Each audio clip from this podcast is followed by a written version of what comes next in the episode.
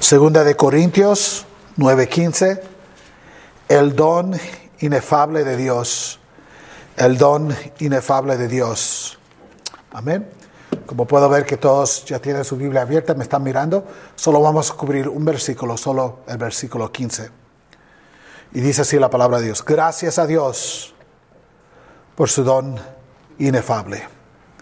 Gracias a Dios por su don inefable. Oremos. Padre, te damos la gracia por todo lo que ha ocurrido. Hemos orado, hemos leído tu palabra, hemos regocijado en nuevas noticias de la potencial de un nuevo hermano, una nueva familia. Hemos cantado palabras que te santifican. Hemos seguido a nuestro hermano, el ministro de la música, Padre, para adorarte. Y hemos leído, Padre, tu palabra. Hemos participado en la mesa del Señor y ahora, Padre, venimos para oír tu palabra. Padre, unge esta lengua, esta mente, este corazón para presentar solamente lo que es tuyo. Y unge las mentes, la atención de nuestros hermanos para escuchar espiritualmente las verdades que tienen que aplicar a su vida. Enséñanos de este gran amor en Cristo Jesús. Amén y amén. Nuestro versículo a menudo aparece en las tarjetas de Navidades con el mensaje de que Dios nos ha dado el regalo de su Hijo. Y nadie cuestiona la, la veracidad de este mensaje, pero aquellos lectores que se toman el tiempo para mirar el contexto de este versículo notan inmediatamente que Pablo no dice nada sobre el nacimiento de Jesús durante todo el capítulo, solo el último versículo, el versículo que estamos leyendo ahora. El contexto del capítulo es bastante simple. Pablo está enviando a otros creyentes a los corintios para recolectar la ofrenda de amor que los corintios habían prometido para los creyentes necesitados en Jerusalén. Y en esto aquí encontramos una gran gracia, si me permiten un momentito. La iglesia de Corintios estaba compuesta ah, mayormente de ex gentiles que habían sido convertidos. Y la iglesia en Jerusalén está convertida de ex judíos, que ahora son creyentes en Cristo.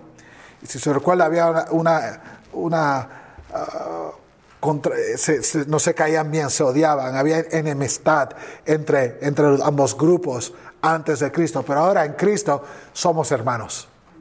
Amén. Cristo borra todas las diferencias culturales, culturales y, y, todas las diferencias que tenemos por costumbre, ¿verdad que sí? Y ahora la iglesia compuesta casi de puros gentiles ama a la iglesia compuesta de antes que eran casi puros judíos y le manda a ellos ayuda. Solo Cristo puede hacer eso. Amén. Y, quería decir eso. En este capítulo, el capítulo 9, Pablo le recuerda a los corintios de dos verdades involucradas en, en el dar ofrendas. Y el primero es este. Los corintios, como todos los cristianos, deben estar listos para dar y bendecir a los creyentes que lo necesitan. Amén. Esto es una prueba de fidelidad al segundo gran mandamiento, amar a nuestro vecino, como lo dijo Cristo. Y seguimos regresando a estas dos verdades, ¿verdad?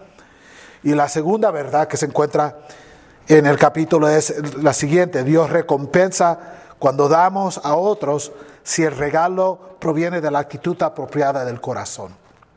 Y esta es la prueba de la fidelidad del primer y gran mandamiento. Yo doy porque amo a Dios y amo a su pueblo. Amén. Yo doy porque amo a Dios y que amo a su pueblo. Las dos verdades se encuentran en este capítulo. Sin embargo, el objetivo del último versículo es hacer que el cristiano considere otro que da otro que da mejor que nosotros podemos dar.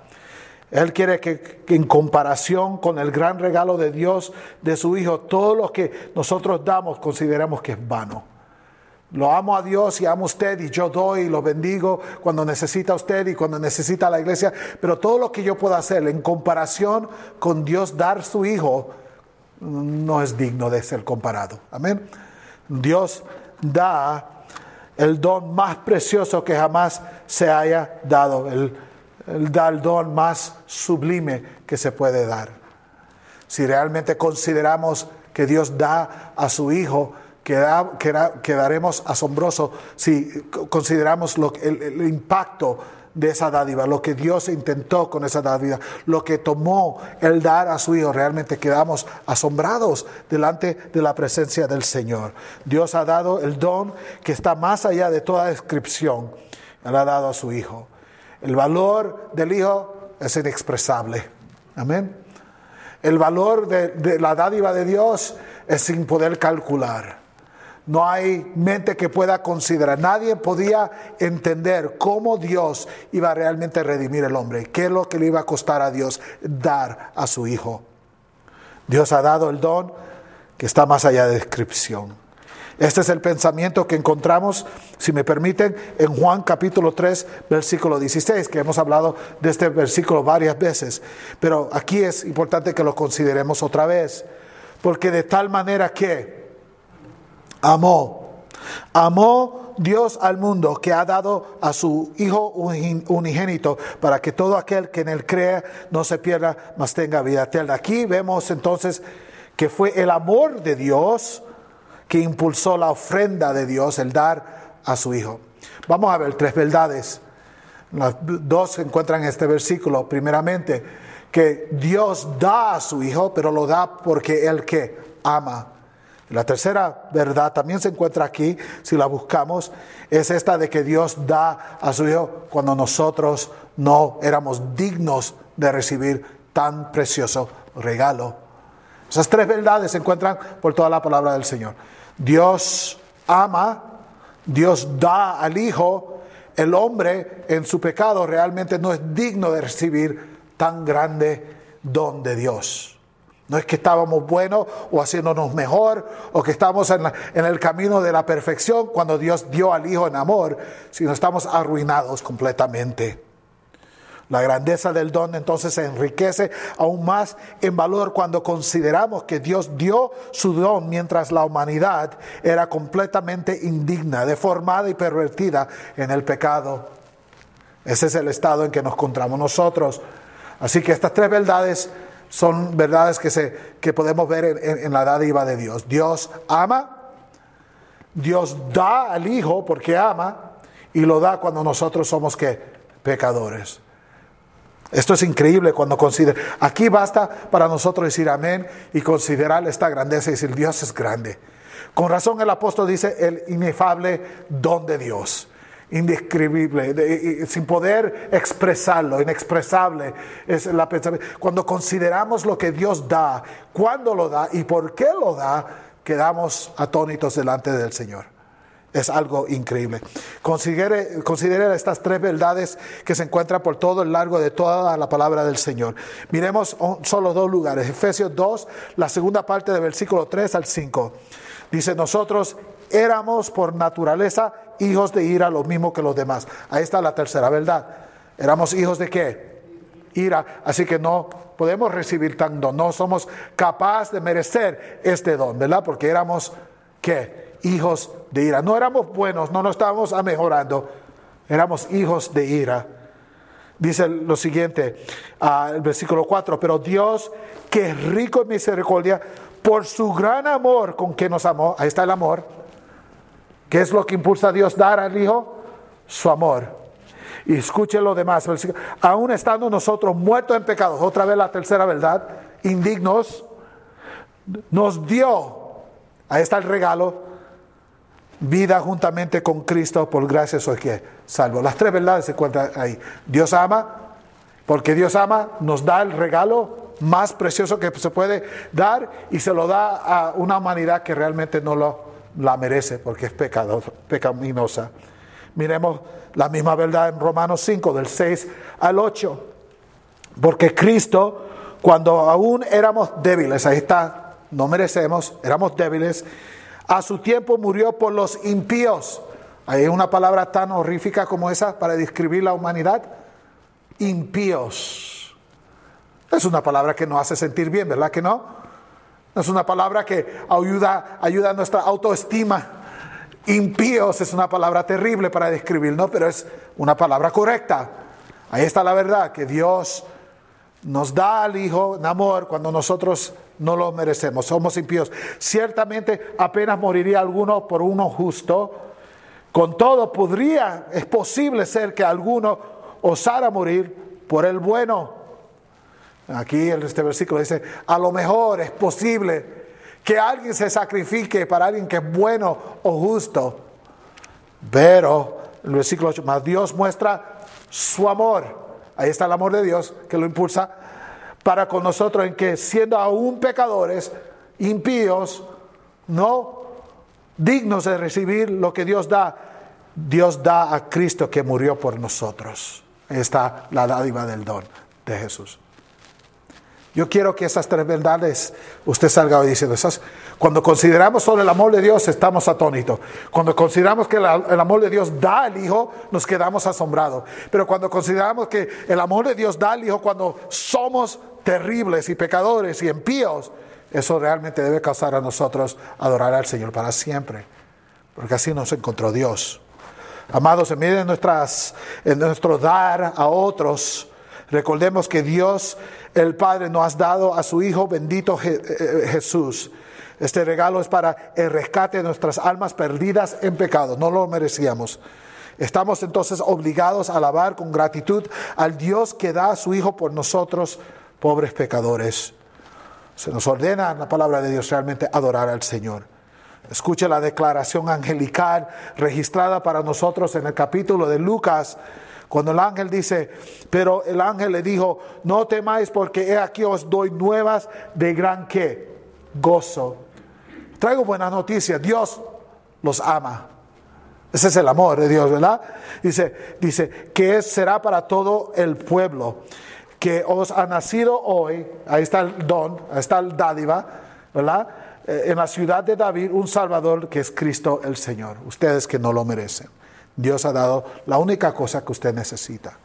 Bueno, estamos estudiando lo que significa la Navidad. Amén. ¿Qué es lo que significa la Navidad? Que Dios en su amor da al Hijo para personas que no lo merecen. Y ese dar de su Hijo es algo inexpresable. Porque lo da, lo da completamente, lo da eh, porque Él ama, escoge amar a un grupo de personas que realmente no merecen su amor. Usted y yo. Con esto en nuestra mente, entonces miremos el versículo 15, el don de Dios que debería elicitar en nosotros la alabanza perpetua. Gracias, dice el apóstol, a Dios por su don inefable. Gracias a Dios por su don inefable. Pablo cierra el capítulo 9 con una doxología, una palabra de gratitud al Señor, de alabanza. ¿Y cuál es? Gracias a Dios. Y es cierto, amados, que Dios recibe la adoración que les corresponde a Él por su providencia al hacer de la colecta una bendición para toda la iglesia. Tanto los receptores como los que el donante son igualmente bendecidos. Cuando yo doy, soy bendecido y el que recibe es que bendecido. Gloria sea a Dios. Pero Pablo no está adorando a Dios nada más por eso, pero realmente si miramos, la causa que motiva a Pablo para regocijarse grandemente en gratitud en Dios es por el don que Dios da, que es inefable. Entonces él cambia de eso de, de la limosna y de dar a, mira, pero consideremos el regalo de Dios. Este regalo de Jesucristo. La doxología expresa el asombro ante la grandeza del don de amor.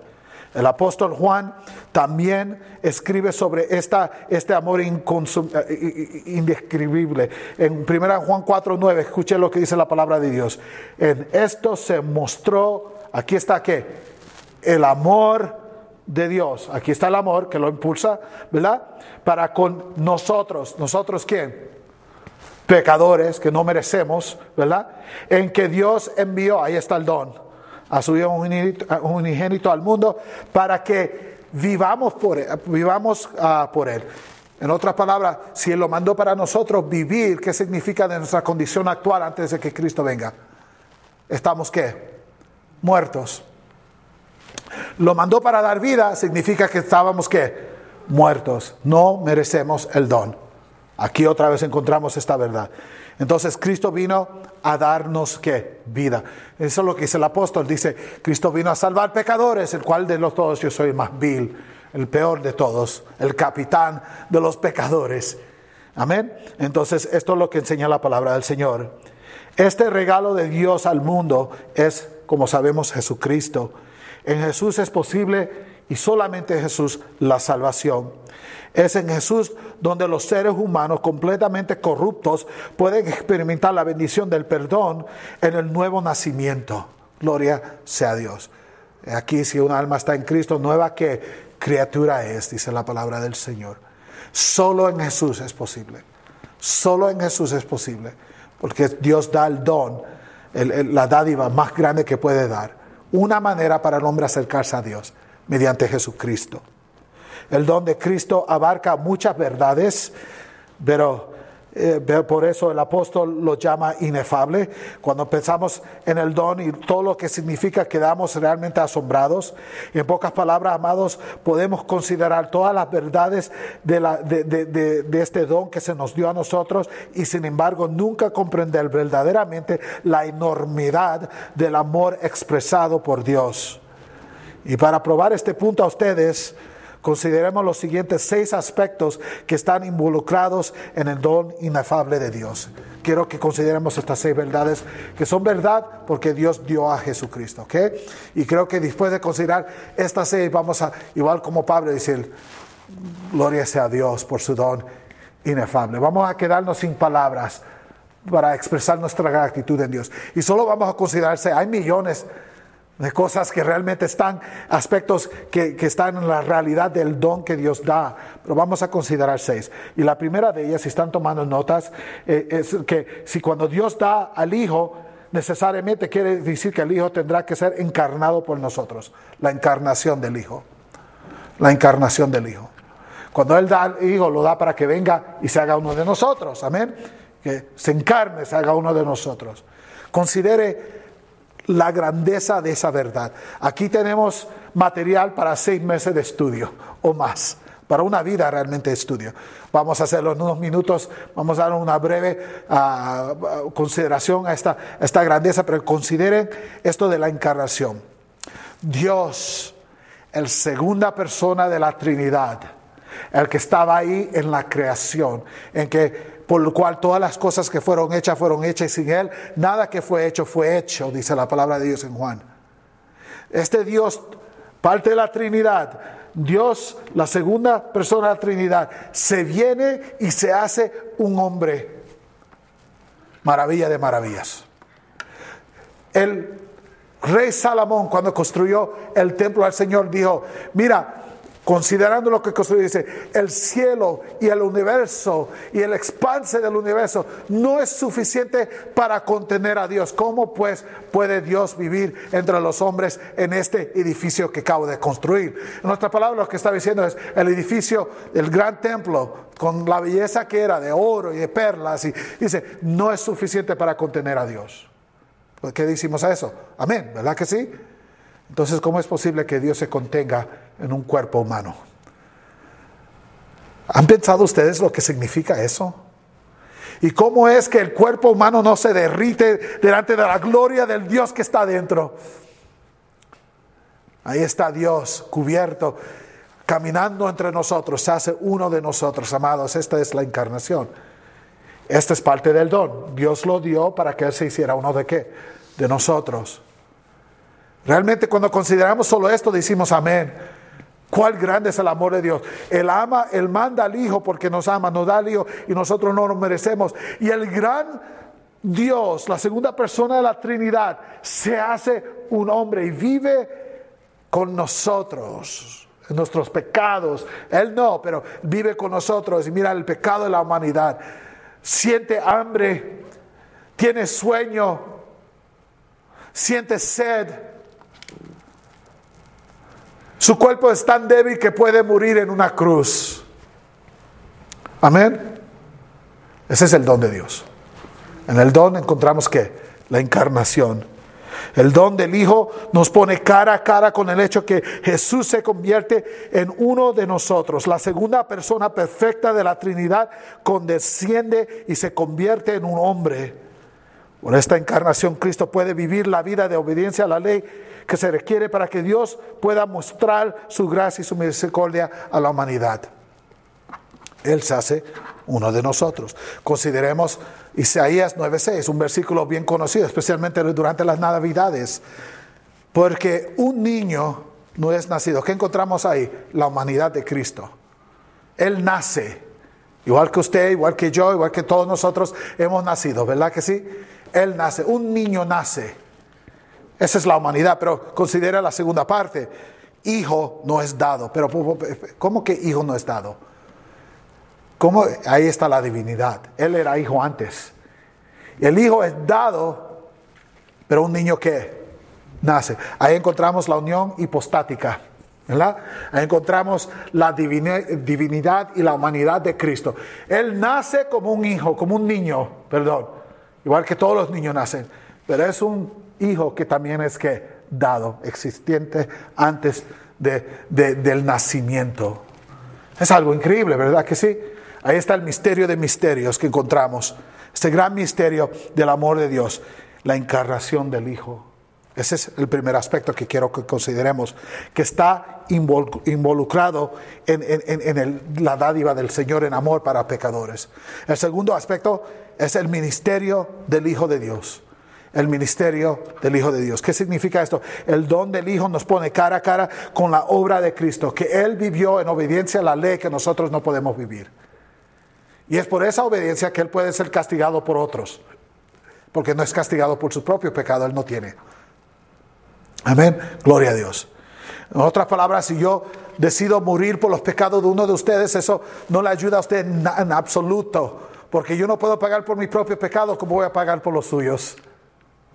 Pero Cristo en perfección, la obra, el ministerio de Cristo, hace que Él sea perfecto y al final de su vida Él puede pagar por otros porque no, puede, no tiene que pagar por los suyos, Él no tiene. Amén. Gloria a Dios. Pero también ese ministerio trae otra, otra cosa para nosotros considerar. No solamente es la obra, pero eh, eh, esa obra de Cristo nos encontramos entonces con el corazón, el carácter y el amor del Padre, tal como nos lo modeló Jesús mismo. Al estudiar su ministerio comenzamos a ver al Padre tal como es. En otras palabras, se recuerdan a Moisés en el Viejo Testamento que le dice el Señor, yo quiero ver tu cara, yo quiero ver tu gloria.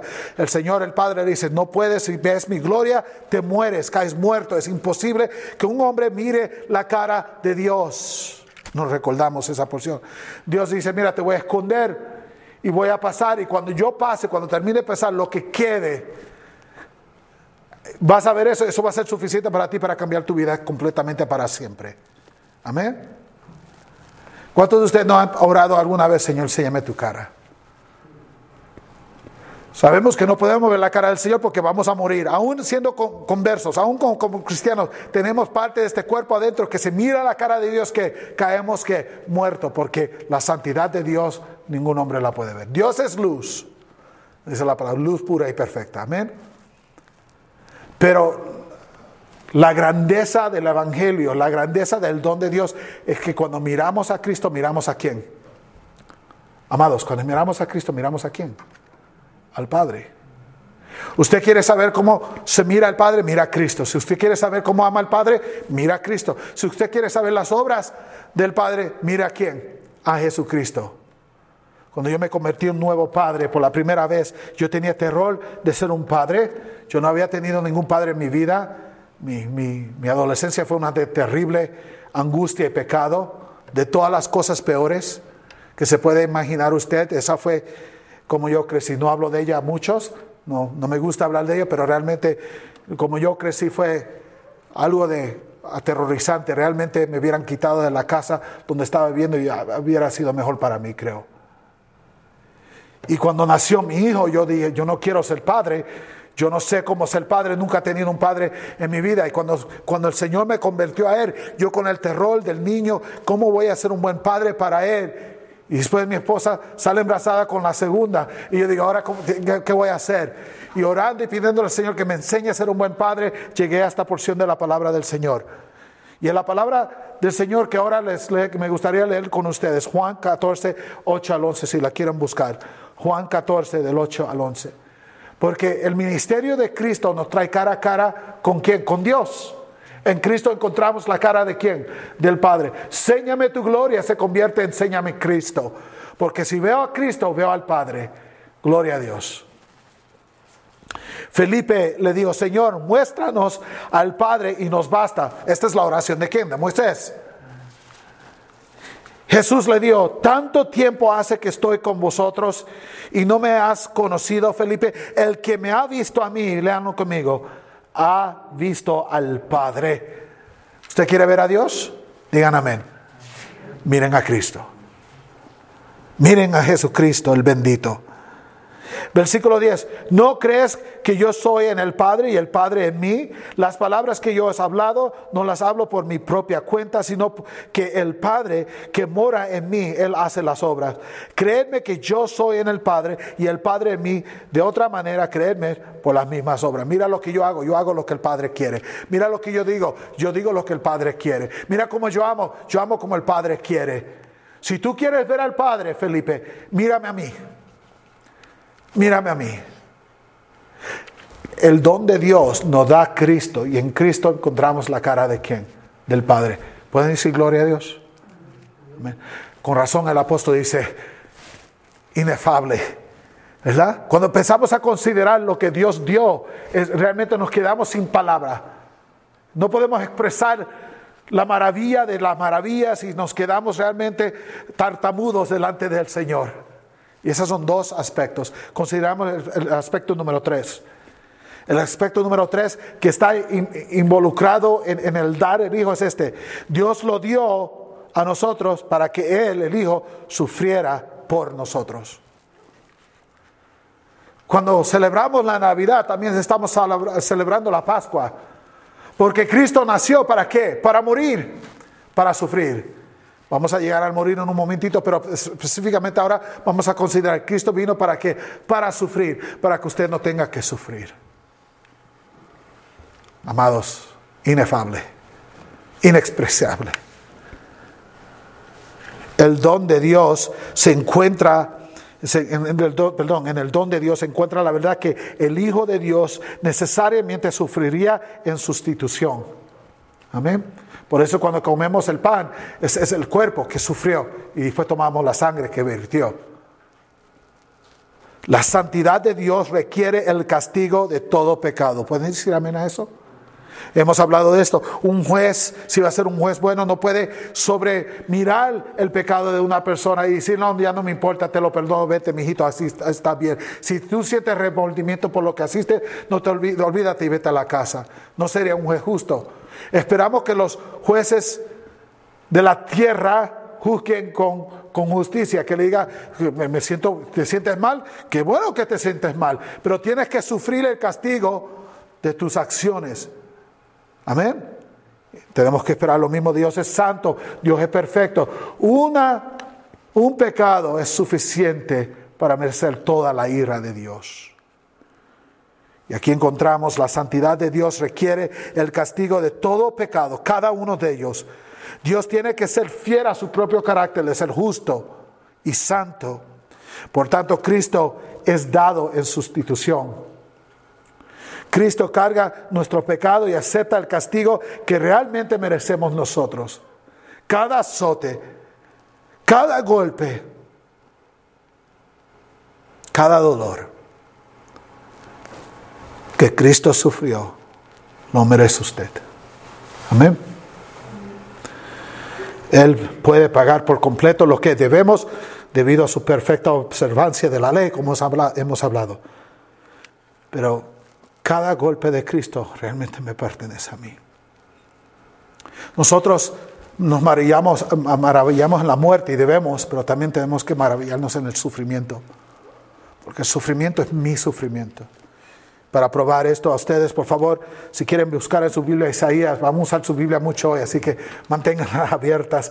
Isaías 53, del 4 a 6. Mientras ustedes buscan esto, quiero decir algo que Isaías, esta profecía de Isaías fue escrita casi entre 700 y 800 años antes de nacer Cristo. Y, y Isaías, Isaías 53, 4 al 6, Isaías escribe esto casi entre 700 y 800 años antes de venir Cristo. Y él escribe, escuche esto, es muy importante, en el tenso pasado, como que ya es cumplido, ya fue hecho.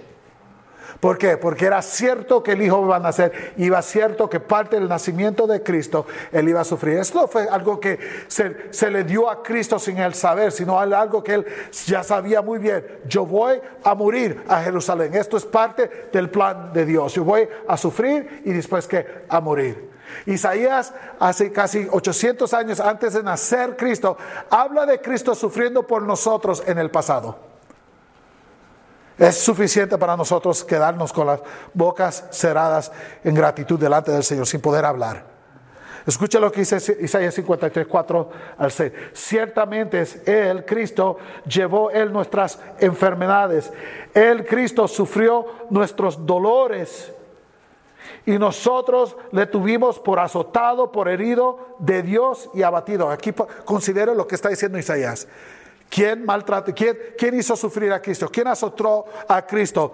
¿Quién le causó dolor a Cristo? Bueno, usted puede decir, eh, fueron los romanos. Amén. Tienen razón. Pueden decir, fueron los judíos que lo entregaron los romanos. Amén. Una buena respuesta también.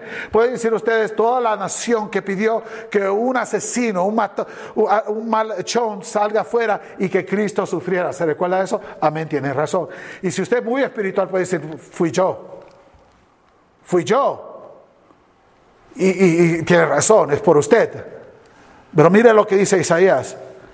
Dice, fue azotado, herido de quién? De Dios. Y abatido. ¿Quién afligió al Hijo en la cruz? Fue el Padre. Asombroso, ¿verdad que sí? El Padre lo castiga. El Padre usa la barra humana para inmolar al Hijo. Le pega otra que otra vez los golpes que usted merece. A las manos del Padre, el Padre se los da al Hijo. Inefable. Amén. El don de Dios es, es suficiente para cazar lágrimas razón el Hijo grita de la cruz, mi Dios, mi Dios, ¿por qué me das, desamparado? El dolor de Cristo yo creo que humano fue la cruz, pero espiritualmente el peor dolor fue que el Padre, dice la palabra de Dios, lo abatió. Y, y dice que es por nosotros. Mire el versículo 5, mas el herido fue por nuestras rebeliones ¿Qué le estaba quitando Dios de, la piel de Cristo? ¿Nuestras qué? Rebeliones. Molido por nuestros pecados. Lazo tras lazo espiritualmente, usando la barra humana, la herramienta humana para castigar al Hijo por usted. El castigo de nuestra paz para nosotros tener paz con Dios fue sobre Él, todo en el pasado, hablando como que ya fue hecho, porque era parte de la dádiva de Dios. Todos nosotros nos descarriamos como oveja, cada cual se apartó por su camino, mas Jehová el Padre cargó en él el pecado de todos nosotros, para poder entenderlo la carga, dice Dios, si tú vas a pagar, te vas a tener que tomar toda la, toda la copa de mi ira. Va a ser derramada sobre ti, sobre tu cuerpo, para que ellos por tus llagas sean limpios, sean sanos. Vas a tener que sufrir. Hermanos, ¿quién castigó a Cristo en la cruz por nosotros? El Padre. ¿Por qué? Amor, Él da, no lo, no lo merecemos. ¿Lo pueden ver? Y bien apegado a este versículo nos encontramos con el 1 de Pedro 2.24. Dice, quien llevó el mismo nuestro pecado en su cuerpo sobre el madero para que nosotros, estando muertos a los pecados, vivamos a la justicia y por cuya herida fuisteis que sanados. Él está aquí citando Isaías otra vez el que acabamos de leer. Isaías 53. Pero mira lo que dice, Él llevó en sí mismo nuestro pecado sobre el madero para que nosotros, estando muertos, no merecemos a los pecados, vivamos a justicia y por Él somos que sanos. Considere 2 Corintios 5:21. Al que no conoció pecado, por nosotros el Padre lo hizo que pecado. Para que nosotros fuésemos hechos justicia de Dios en él. Qué increíble la palabra del Señor. Cuando paramos y el versículo que lo sabemos de memoria, que lo sabemos, pero paramos a considerar, Él lo hizo a Él pecado. En otras palabras, lo, lo abatió, lo escatimizó, lo inmoló por usted y por mí. Esa es la tercera verdad que se encuentra involucrada en esto del don inefable de Dios. La cuarta que queremos que considero está muy cerca a la tercera. Hemos hablado ahora de la encarnación, el ministerio que nos enseña la cara de Dios y el sufrimiento de Cristo que nosotros merecemos. Y la cuarta, como dije, está muy acercada a la tercera, es la muerte del Hijo de Dios.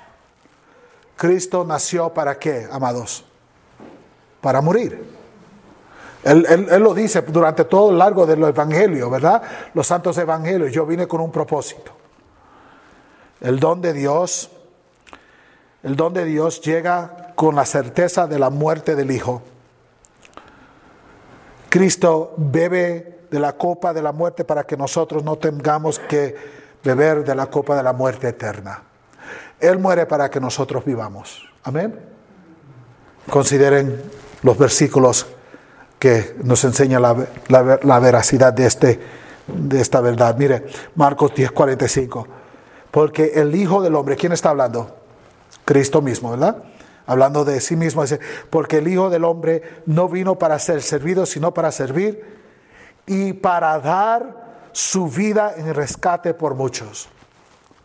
Él vino para dar su vida. Él ya lo sabía. Esto no era un gran secreto. Es no fue algo a, a lo cual él reaccionó sino fue el propósito de su vida, venir para morir. ¿Para todos? No, dice la palabra, ¿para quién? Muchos, para el grupo que es de él. Esto está por toda la palabra del Señor, que Él muere no por todos. Si todos, si Él muere por todos, todos serían salvos. Amén. Pero si Él muere solo por un grupo, ese grupo será salvo. Todos ellos son salvos. Él viene, muere por, por muchos. Mira Juan 10, 11. Dice Cristo de sí mismo, yo soy el buen pastor. El buen pastor su vida da. Él viene para qué? Él sabe que él viene para qué? Para morir. Y mire para quién muere. Por las que ovejas. No todos. Son las ovejas. Mis ovejas escuchan mi voz, dice él, ¿verdad? Es un grupo. Primera Tesalonicenses 5, 9 y 10. Porque no a nosotros, el grupo de Dios, porque no nos ha puesto Dios para ira a nosotros, este grupo, sino para alcanzar salvación por medio de nuestro Señor Jesucristo, quien murió por nosotros, este grupo, Él murió para que ya sea que velemos o que durmamos, vivamos juntamente con Él. Dios muere por nosotros, el Hijo de Dios muere por nosotros. Amén. Bueno, el don de Dios es inefable, ¿verdad que sí? Cuando consideramos. Verdad número 5, también muy cercana a la verdad número 3 y 4, del sufrimiento y, de la muerte de Cristo está involucrada, está eh, el aspecto de, eh, en el dar de Dios está la resurrección del Hijo de Dios, para que nosotros también experimentemos resurrección en el día final. Amén. El don incluye la certeza de la resurrección del Hijo. Esta resurrección de entre los muertos garantiza la eventual resurrección de cada creyente. No estamos atados para siempre a estos cuerpos corruptos, sino que se nos promete un día la resurrección en la cual seremos vestidos de perfecta inmortalidad. Gloria sea a quien, Dios. ¿Cuántos están cansados de pecar a veces? Amén. Hola, que todos levanten la mano, a Todos. ¿Cuánto dirá el Señor? Yo anhelo estar en ese cuerpo perfecto. Viene resurrección, amén. Si cada uno de nosotros, si el Señor se tarde en venir, vamos a morir, ¿verdad? Vamos a morir, uno más pronto que otro, pero todos vamos a morir. Pero sabemos algo, todos estamos vivos en Cristo. Amén. Nuestro espíritu va con Él y vamos a experimentar un día que la resurrección entre los muertos. Esa es la promesa de Juan, capítulo 11, versículo 25 al 26. Le dijo Jesús, yo soy la resurrección y la que y la vida. El que cree en mí, aunque esté muerto, vivirá. Amén. Y todo aquel que vive y cree en mí no morirá eternamente. Y él termina esta porción con una pregunta que es válida para todos. ¿Crees esto? O que ustedes puedan decir amén en su propio corazón. Esa es mi completa esperanza. Mira lo que él dice, el que, el que cree en mí, aunque esté muerto, vive. Su espíritu está conmigo. Y todo aquel que vive y cree en mí no morirá eternamente. No hay muerte para el creyente. ¿Por qué? Porque Cristo es la resurrección y la que la vida. Corintios 15, versículo 20 al 22 dice ah, lo siguiente, mas ahora Cristo ha resucitado de los muertos primicias, ahí vamos a parar. ¿Qué significa primicias? Que es el primero. ¿De cuántos? De millones. Gloria a Dios. Gloria a Dios. Primicia de los que durmieron es hecho, porque por cuanto la muerte entró por un hombre, Adán, también por un hombre, Cristo, la resurrección de los muertos. Porque así como en Adán todos mueren, también en Cristo todos, y ese todo no significa cada persona en el mundo, todos los, los suyos serán vivificados. Bueno, damos gloria a Dios por la resurrección que hemos estudiado. El don de Dios que tiene, qué aspecto tiene, la encarnación, el ministerio, el sufrimiento, la muerte, la resurrección, todo involucrado en qué? En este don que Dios da. Me gustaría compartir el último que quiero que consideremos la segunda venida del Hijo de Dios, la glorificación. Amén. La glorificación. El don de Dios también incluye la promesa de glorificación. Esta es una promesa hecha a cada creyente. ¿Lo creen ustedes, amados? No solamente seremos resurrectados de entre los muertos, pero Dios promete un nuevo cuerpo que va a estar perfecto y caminar con Él para siempre, sin la habilidad de pecar otra vez. Amén. Qué gloriosa promesa tenemos en la palabra del Señor.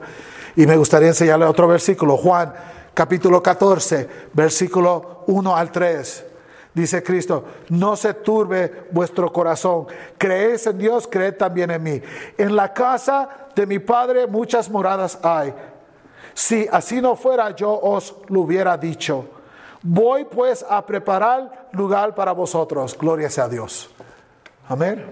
Cada vez que leo ese versículo me lleno de tanto ánimo. Pero ahí no termina, dice, y si me fuere y os prepararé el lugar, vendré otra vez la segunda venida de Cristo, y os tomaré a mí mismo glorificación para que donde yo estoy, vosotros también que estéis. estéis. Vamos a estar con Él para, para siempre, a su lado. Qué grandes cosas se encuentran en el don de Dios. Cuando Él da a Cristo, todo esto está preprogramado. Amén. Isaías habla de esto del pasado, ya está hecho. Dice, te voy a dar al Hijo, dice Dios a la humanidad, le voy a dar a mi Hijo. Va a ser encarnado, va a tener un ministerio cumpliendo la ley completa, mostrándote la cara del Padre. Va a sufrir por ustedes, va a morir por ustedes, va a resucitar de los muertos para, de los muertos para prometerle a ustedes la resurrección entre los muertos. Va a venir otra vez y será glorificado Él y ustedes con Él. Todo está incluido en Navidad. Amén. La Navidad no es lo que doy, lo que recibo no es de familia y estar juntos, como dicen Ay, mientras la familia estemos juntos, todo está perfecto. No, no, no, eso es idolatría. Amamos a los que Dios ha puesto en nuestra vida. Amén, que sí, gloria a Dios. Pero la Navidad no tiene nada que ver con ellos de esa manera. Tiene que ver con quién? El don inefable de Dios. Amén. Darle gracias a Dios. Inefable, inexpresables. No hay palabras que capten la gratitud del pueblo del Señor. La Navidad es Jesucristo. Amén. Es Jesucristo. Bueno, en nuestra breve meditación de estos seis aspectos del regalo de Dios, nos quedamos realmente sin poder hablar. ¿Qué palabras puede, eh, pueden expresar la gratitud que el pueblo de Dios está realmente obligado a rendir al Rey del Cielo? ¿Cuál canción puede usted cantar en expresión de gratitud? ¿Cuántas palabras faltan realmente en el vocabulario humano para darle gracias a Dios por lo que ha hecho? Y escuche, en esta lista que hemos estudiado anterior, estas seis cosas, no hemos considerado todo, toda la profundidad del don de Dios para con nosotros. Yo escogí seis. Amén. Yo escogí seis verdades que están, aspectos que están en, la verdad que Dios nos dio al Hijo y para hablar con ustedes brevemente sobre ellas. Ni las estudiamos en profundidad las seis. Cada una de esas seis es suficiente para estudiar para el resto de su vida. Y solo escogí seis entre millones. Entre millones. Hay otro aspecto profundo que podríamos considerar en esta lista. Por ejemplo, y no voy a hablar acerca de ellos, pero la unión que tenemos con Cristo. ¿Cómo es posible que yo, que no merezco, que soy impío, que soy pecador, ahora por la sangre de Cristo pueda tener unión con Cristo? Y porque tengo unión con Cristo, tengo unión con el Padre y con el Espíritu Santo. ¿Cómo es esto posible? Amén. Pero así lo es. Dice Cristo en Juan 17, cuando ora, Padre, los uno conmigo como yo estoy contigo y tú conmigo. los uno, unión. Usted está unido con Cristo para siempre. ¿Y dónde ocurre eso para usted? En el don inefable de Dios. Otra que podemos considerar, y no, no tenemos tiempo para hablar, unión con la iglesia. ¿Cómo es que el Señor no hace una comunidad? Todos juntos, amándonos juntos Efesios dice que cada uno somos un ladrillo en la casa del Señor, puesto junto, haciendo un edificio construido donde mora quién? Dios. Nosotros somos la iglesia del Señor. Otro aspecto es el Espíritu de Dios morando en nosotros. Efesios dice que el Espíritu se nos da a nosotros como garantía de las cosas que vienen, de la resurrección, de que caminamos con el Señor. Somos templo de quién, amados? El Espíritu Santo. Eso solo viene por el don inefable, de Dios. Amén. Que podemos ser una persona impía y pecadora convertido a un templo santo de Dios. Eso no es posible solo por un milagroso trabajo del don de Dios. Otro aspecto, la utilidad para el ministerio que Dios pone cada sobre uno de nosotros. Usted puede hablar de Cristo, esa herramienta en las manos del Señor para traerle gloria a Dios. Hay obras que el Señor ha preparado manos capítulo 2, versículo 10 de Efesios, para que usted camine en esas cosas, para traerle gloria a Dios. Usted tiene ah, ah, una misión, usted tiene un propósito, usted es una herramienta en la mano del Señor. Dice el libro de Marcos al terminar, ellos trabajando juntos con el Señor. ¿Cómo es posible que yo pueda trabajar junto con el Señor? Que el Señor me use para su gloria un vaso tan corruptido como yo. Pero él dice, eres vaso para mí de honra. Y yo le digo, Señor, solo porque lo que has hecho tú. Yo estaba lleno de la deshonra del hombre. Amén. Eso solo puede ocurrir por el don de Dios. La semejanza que cada día veo en el espejo cuando me parezco más y más a Cristo es solo posible por el don de Dios. Es otra cosa que podemos considerar. La palabra dice que somos cambiados de un momento a gloria a otro, más semejante a Cristo. Eso solo es solo posible por lo que Dios nos dio en darnos al Hijo. Amén. Al considerar estas verdades y realmente un millón más que podemos considerar sobre la realidad de, la, de, de, esta dádiva de Dios, debemos estar de acuerdo con Pablo. El don de Dios realmente es inefable. Podemos estudiar el resto de nuestra vida y nunca llegar a la profundidad de todo lo que significa que Dios dio a su Hijo. Podemos estudiarlo por toda la eternidad y lo vamos a estudiar por toda la eternidad. Y nunca vamos a llegar al fin de la maravilla de lo que Dios dio. ¿Qué puede dar usted en comparación? Nada. Solo rendirse y honrarle y darle gratitud a Él. Es insuficiente, pero es todo lo que podemos hacer. Amén. Para Pablo la idea de que Dios entrega a su Hijo a la humanidad es asombrosa. En su tiempo Pablo ve los gloriosos resultados en la fe que tanto judíos como gentiles depositaron en Jesucristo. Y lo hemos estudiado en, una iglesia compuesta mayormente de gentiles, ayudando en una iglesia compuesta mayormente de judíos. Esas, esas barreras que estaban entre ellos de, de, enemistad, de odio, fue borrada en Cristo. Pablo mira esto y dice, gloria a Dios. Dios dio el don que hace esto posible. ¿Y qué tal de hoy? ¿Qué impacto tiene el don de, del Hijo de Dios que se fue dado por nosotros a este mundo? Bueno, amados, hoy mismo en el día del Señor. Santo que es, amén. La iglesia de Jesucristo se extiende por todo el mundo, de modo que en todos los lugares podemos encontrar cristianos hoy y, para siempre reunidos y adorando al Señor. Los creyentes hoy se encontraron en catedrales, en iglesias, en capillas, en casas particulares, en variedad de otros edificios. Y la iglesia perseguida se encontró en bosques, en cuevas y en lugares escondidos. Pero todos se reunieron a alabar al Señor por el don que Dios dio. Por medio de las ondas de la televisión, internet y la radio y la página empresa y la palabra hablada, el evangelio se difunde por todo el mundo y cumple el propósito para el cual Dios lo ha enviado. ¿Y cuál es? En salvar almas. Isaías 55, 11 dice que la palabra de Dios cumple el propósito por el cual Dios la envió. Amén. Y eso es lo que está ocurriendo hoy cuando predicamos la palabra del Señor. En otras palabras, el don de Dios todavía está rescatando a los pecadores. El Evangelio de Jesucristo todavía está impactando a este mundo. Y lo vimos hoy mismo con unos visitantes a nuestro primer servicio. Dios todavía está salvando almas por el don inefable. ¿Qué podemos decir? Gloria a Dios. Pablo solo dice gloria a Dios, gracias a Dios, es todo lo que puede decir. Dice, él, empieza con gracias dice, porque el don es que inefable, no hay palabras, solo lo único que puedo ofrecerle a Dios es que la gratitud, es todo.